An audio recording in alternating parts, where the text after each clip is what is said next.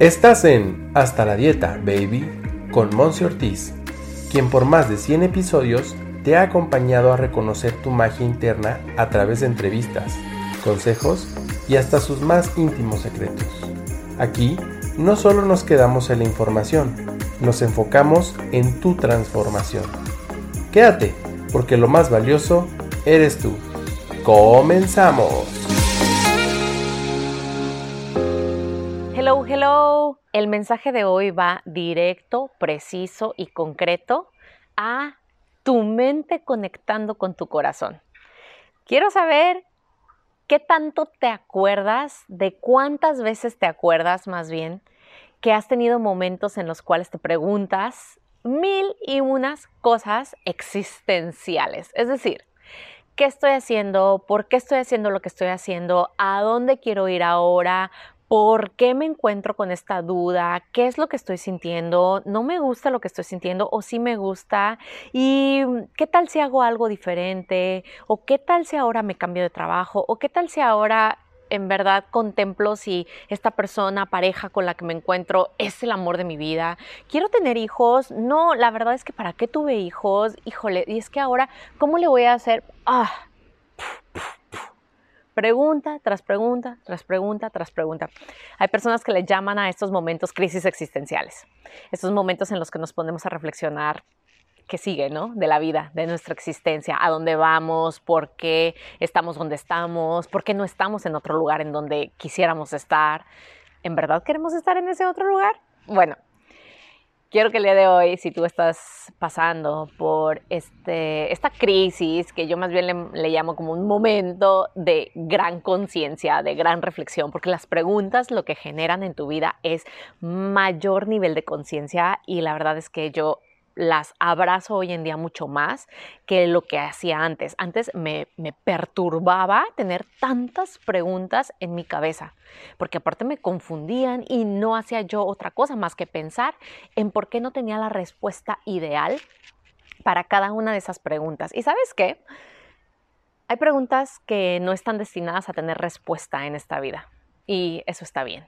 Hay preguntas que simplemente están destinadas a ser pregunta, y no a ser respondidas. Así es que hoy te abrazo si estás pasando por ese momento, por ese proceso. Y no te voy a decir que todo va a estar bien, que no te preocupes, que eh, es una pérdida de tu energía y de tu tiempo el estarte preocupando, aunque sí lo es, la verdad, pero no, el día de hoy voy a decirte, atraviésalo atraviesa esa crisis existencial, atraviesa ese cúmulo de preguntas, porque ellas traerán respuestas inclusive a preguntas que no han sido hechas por ti ni por nadie más. Y es, es de valientes, en verdad es de valientes, de, de, de aplaudirse para aquellas personas que hemos ido evolucionando a través de nuestras crisis existenciales y de cómo respondemos ante ellas. Y te lo digo con todo el corazón porque anteriormente, y me acuerdo mucho en el 2019, o sea, hace tres años a cuando estoy grabando esto para ti, yo me di cuenta que tuve una crisis existencial muy fuerte. Tal vez la más fuerte de mi vida, la verdad es que no lo sé, porque ha sido en la que más consciente he estado. Posiblemente años anteriores, cuando era más chica, cuando estaba en la universidad tal vez, o cuando estaba muy niña, tuve alguna otra crisis existencial fuerte y no la recuerdo, pero en ese momento, hace tres años, sí dije, ya, o sea, como que tiro la toalla a todo y a todos. En ese momento me acuerdo que estaba todavía trabajando como maestra. Eh, en ese momento no sabía si quería seguir viviendo donde estaba viviendo, no sabía si era para mí el tener una relación o no, no tener una relación, en fin, mil cosas hoy que te estoy grabando esto, estoy como en medio de otra crisis existencial, pero hoy la puedo ver como con más agrado, con más, con una percepción diferente para saber que esta es necesaria y que lo único que las crisis existenciales hacen es ayudarnos a cuestionarnos si nuestros valores, nuestras creencias, nuestros gustos, nuestras preferencias, nuestras prioridades siguen siendo las mismas que hace seis meses, que hace un año, que hace diez años, si queremos seguir por el mismo camino y si no, permitirnos elegir diferente. Lo voy a repetir. La crisis existencial te permite elegir diferente o continuar en el camino.